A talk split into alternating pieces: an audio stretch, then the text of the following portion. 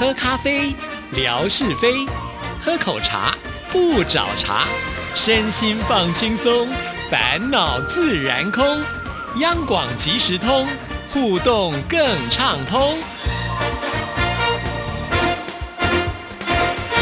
亲爱的听众朋友，大家好，欢迎收听今天的央广即时通，我是谭志毅。今天非常的高兴啊，再度的邀请到我们工程部的任经理任正明任经理来到我们节目当中，跟听众朋友呢来分享有关于工程的部分啊。任经理你好，志毅好，各位央广即时通的听众朋友大家好。其实我相信我们的听众朋友对任经理是非常的熟悉啊，主要的原因就是因为现在的世代不同了，除了广播之外，志毅呢在央广即时通当中也开了很多次的直播，那任经理也都呃非常的呃乐于来跟我们听众朋友分享有关于工程的知识啊。其实这正是一个很大很大的学问。那很多的听众朋友呢，有的时候也会随手来问一下志毅啊。那很抱歉，其实除了做节目之外呢，对于工程我真的是一窍不通了，所以因此呢。就要请到专家来到我们节目当中，跟听众朋友做解说啊。好，那当然，首先还是要请这个经理跟我们大家谈一下，就是说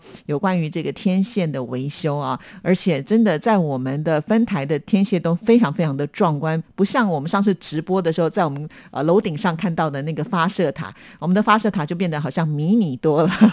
好像每个分台的天线群都不太一样，对不对？哎，是。首先啊，谢谢志毅的分享跟我们。听众朋友的关注，那因为我们每个分台的天线的形式不一样，所以相对它的尺寸也好、高度也好，也有所不同哈。那听众朋友特别关心，就是说在天线维护的时候，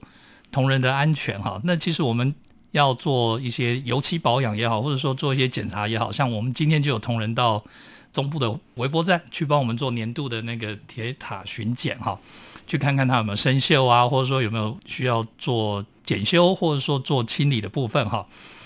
我们会注意第一个天候状况，好，同仁的这个身体状况是不是适合？那还有就是在上塔，我们需要需不需要把这个电源给关掉，把广播给停掉？其实是不用哈。有的那个天线铁塔它是支架，它本身并不带射频讯号，不带电，好，那所以它可以上塔。那只是说在上塔的这个过程中，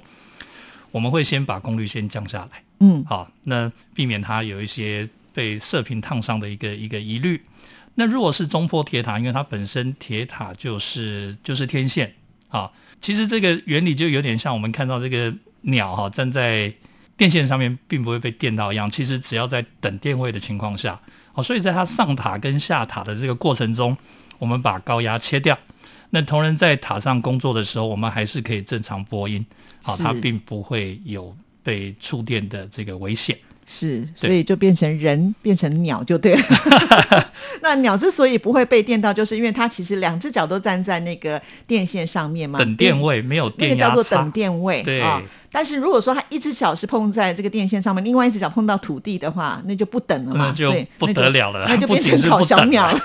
对。好，原来就是这样。所以我们的呃工作人员如果要上塔的话，就是在起步要爬上去的时候，还有要下来的时候，我们要特别的注意一下。那因此呢，他们做检测啦、维修，甚至上漆的时候，应该都不会影响到播音，就是继续的在行进当中。那么听众朋友也不会听到有那种间断的问题。不会的。哦，了解了。不过我觉得这个工作真的是挺辛苦的哈。刚才有提到，就是说我们还要考量呃他的当天的状况是不是很好，毕竟要爬上那么高的塔啊。第一个就是可能胆子要大的人才有办法，如果有惧高症的人就没有办法胜任这样的工作。而且不是说光爬上去就好啊，你还要去做很多的检测、维修，甚至要带很多的工具啊。因此要从事这份工作能够做得好是不容易的，非常非常的佩服哈。这是我们听众朋友的第一个问题。那接下来呢，我们也想请经理来跟我们分析一下，就是当我们这一些发生了，可能觉得哎好像有讯号有问题的时候，你们通常都会在什么样的情况之下赶快的去做处理？因为刚才有提到，就是说可能人的状况要很好，天候要很好，比方说有打雷的时候，我们当然也不能够派我们的同仁呢就爬到塔上去啊。但是在台湾来说，我们又是一个。多台风的地方，那这个台风的威力有的时候也会造成我们可能这个铁塔啦，或者是我们的发射塔有一些问题的时候，那个就比较紧急了吧？是不是需要马上也是要派人固守的，我们的这个播音能够持续下去？是，呃，在广播电台来讲，它必须要长时间的这个播出，而且在急难的时候，这个更民众更需要依赖这个电台，所以我们对于整体的这个播音能不能很顺利哈，这个当然设备是一个很重要的因素，另外天线也是一个非常重要因素。那我们会视情况，那其实天线有没有故障，我们在一般在这个控制室里面，我们我们可以判断出来。那比如说看看它的反射驻波有没有升高，哦，或者说有没有其他跳火 （magnetic phase） 的一个异常的现象哈。那我们就可以从这个来判断传输线也好，天线也好，有没有什么故障的产生。如果有，那我们就要看需不需要把这个高压去做做降低，甚至是要关机去处理，然后避免我们整个铁塔或者传输线受到更更严重的一个损害。呃，假设淡水好了，我以淡水为例哈，那如果淡水这边有有故障，那我们可能就会去请包装或是请口户，好，针对同样的一个服务区，我们来做一个待播的应变。哦，是好。那第二个部分呢，我们就要就是我们在央广的网站当中呢，都会有一个测听的报告啊。其实我们知道，现在这个时代这么的方便，很多人其实呢，透过网络来收听，会觉得啊，不管在任何的时间，我可以随点随听，甚至呢，我还可以一口气呢来追剧一样啊，就追听广播。但是总是呢，有些朋友们他们还是很喜欢，就是用比较传统的方式来收听啊，就是用短波来收听节目。呃，那短波收听节目的时候，当然也会碰到的状况就更多了哈。那尤其在早年呃的听众朋友，甚至会使出各种的招数啊，是用手去扶着天线啦，甚至在天线上面挂猪肉啊什么。之前我们文哥 在节目当中也是不时的教大家怎么样呢，让你的这个收听的状况会更清楚啊。那我们央广因为呢一直还是保留的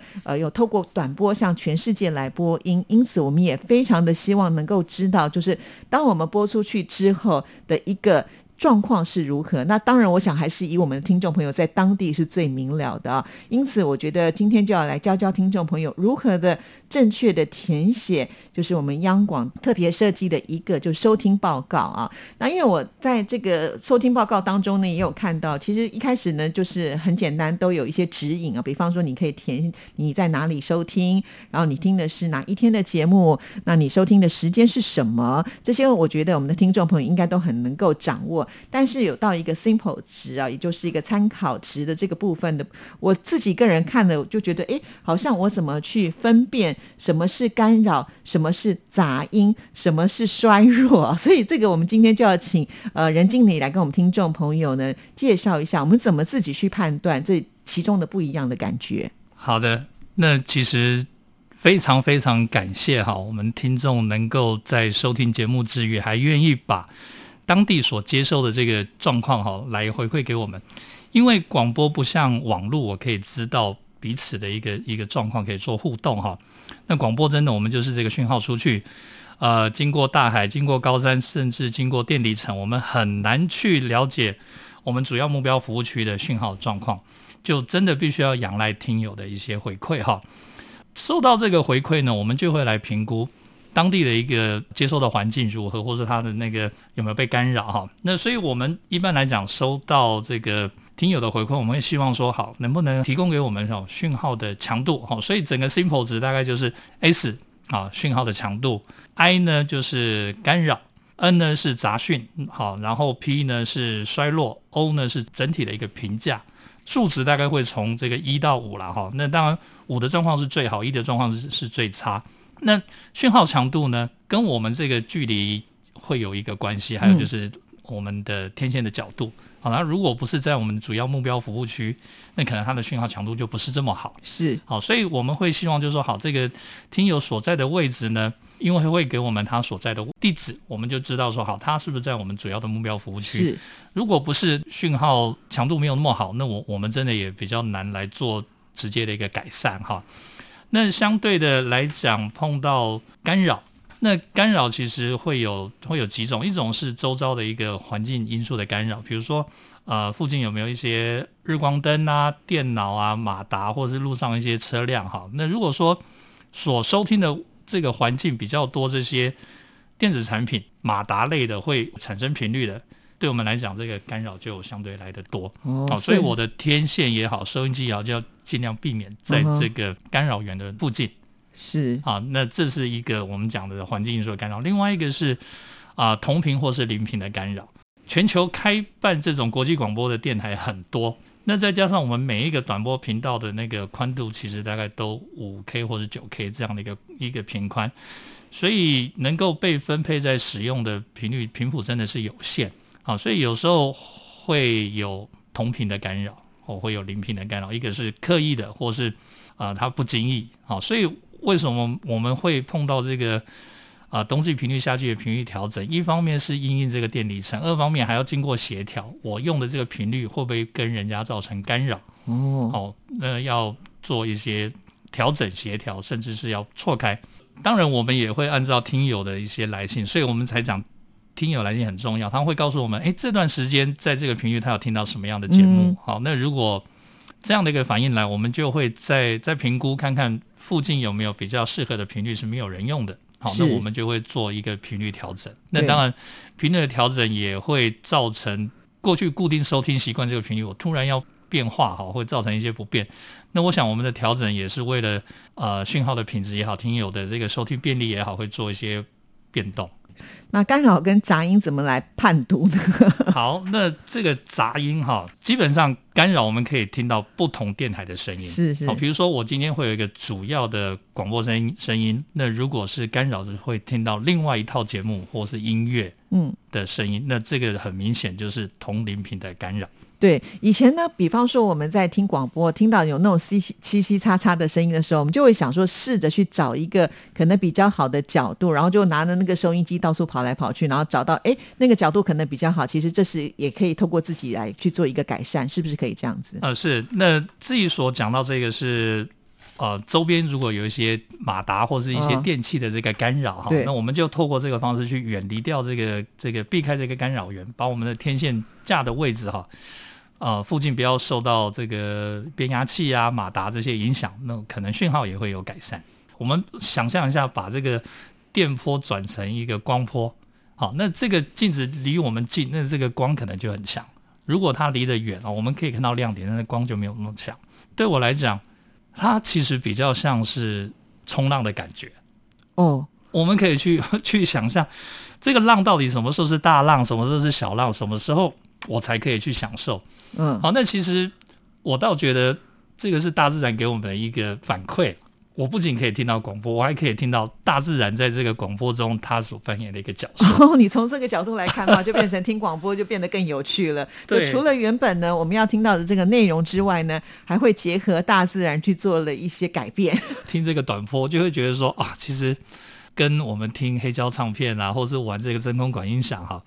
会有异曲同工之妙。是，就不是去追求说极致的清晰度，而是说呢，它多带了一种跟大自然合唱的感觉。是对，其实回过头来这样自己讲的很好，就是说它其实是一个 harmonic，是一个协奏啦。嗯，对，对，所以我们的听众朋友为什么会喜欢听广播？其实也许就是在那个过程当中，他自己能够去掌控啊。我觉得这个也蛮有趣的啦。不管怎么样哈，我知道有些听众朋友现在可能为了便利会去透过网络来收听节目，但是呢，还是有些听众朋友现在手边还是有的这个短波收音机啊。我觉得你也不要就是把它就束之高阁了，偶尔拿出来玩一玩、听一听。那有这样子的一个呃收听的报告反馈给我们，其实我们也可以针对听众朋友传回来的数据去做一些修正，就会让我们的听众朋友在收听的过程当中就会变得更好啊。这也是我们在努力的部分了。所以今天非常的谢谢我们工程部的任经理来到我们节目里呢，这么详细而且这么专业的分析给听众朋友。最主要的，我觉得还是能够用很浅白的话语让大家听得懂，这就不容易了啊。好，那原本呢，我们还是希望能够多聊一点有关于登山的部分，但是今天节目时间已经到，我们就留到下一次好了。好啊，谢谢有机会再来跟大家分享一下。好，谢谢。我们今天的节目呢，到这边就告一个段落了。如果听众朋友对于工程还有任何疑问的话，也都非常的欢迎来信询问哦。在这里祝福大家，下次见，拜拜。谢谢，拜拜。